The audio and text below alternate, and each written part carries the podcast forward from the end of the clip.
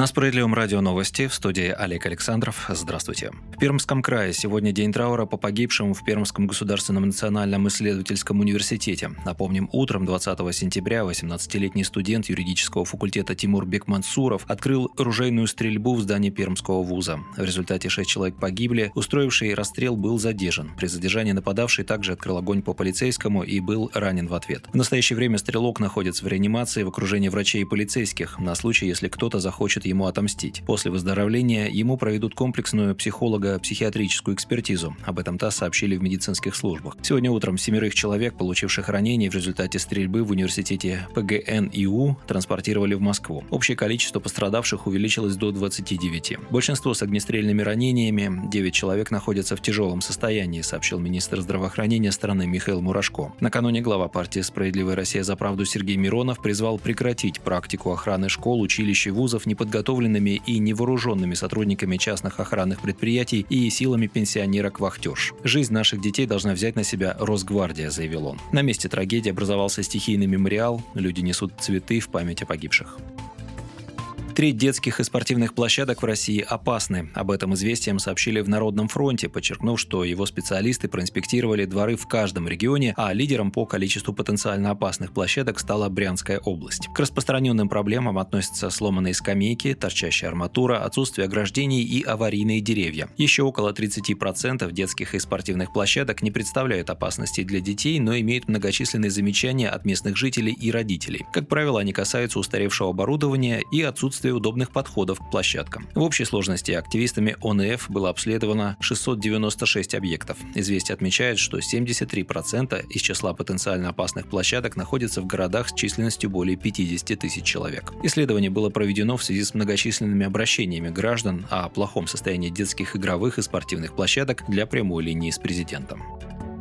Центральная избирательная комиссия подсчитала 100% голосов на выборах депутатов Госдумы. Данные по партийным спискам следующие. Результат «Единой России», традиционно увлеченный в подтасовке голосов, подкупе избирателей использовании административного ресурса – 49,82%. Второе место заняла КПРФ, набрав 18,93% голосов. Третье и четвертое места разделили с минимальной разницей ЛДПР – 7,55% голосов и партия «Справедливая Россия. Патриоты за правду», за которую отдали 7, 0,46% голосов. При этом социалисты смогут сформировать большую по численности фракцию в парламенте, чем либерал-демократы, за счет побед в одномандатных округах. Также в пятерке лидеров оказалась партия «Новые люди», сумевшая всего лишь за один электоральный цикл стать парламентской. У нее 5,32% голосов. Таким образом, по федеральному округу в Госдуму проходят пять партий, преодолевая 5% электоральный барьер. Официальная явка составила 51,68%. Как заявила глава ЦИК Памфилова, Иванова на встрече с Путиным, никто не ожидал такой высокой явки на этих выборах. Но независимые политологи сомневаются в правдивости данных Центра избиркома по явке. Не исключено, что она была завышена искусственно, чтобы обеспечить высокий результат за правящую партию. Президент страны Владимир Путин до конца недели в режиме видеосвязи встретится с лидерами прошедших в Госдуму партий, заявил его пресс-секретарь Дмитрий Песков.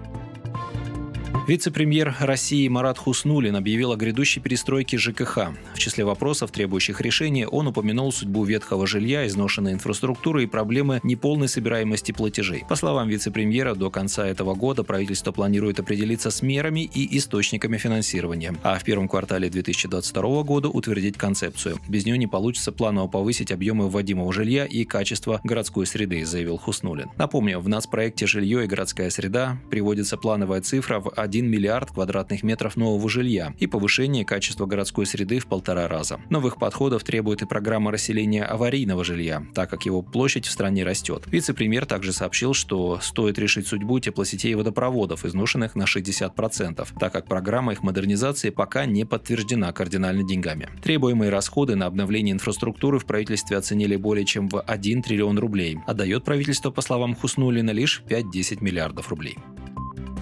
В заключение выпуска новость о том, каким будет производственный календарь на 2022 год. В частности, новогодние выходные продлятся с 1 по 9 января, а 31 декабря 2021 года также будет выходным днем. В Высшей школе экономики в ответ на это заявили, что целесообразнее перенести 5 новогодних праздничных дней на май, когда у людей больше возможностей выехать на природу. Ранее в Госдуме с аналогичным предложением выступил лидер справоросов Сергей Миронов. Его предложение до сих пор в процессе обсуждения. Вы слушали новости. Оставайтесь на Справедливом радио. Будьте в курсе событий.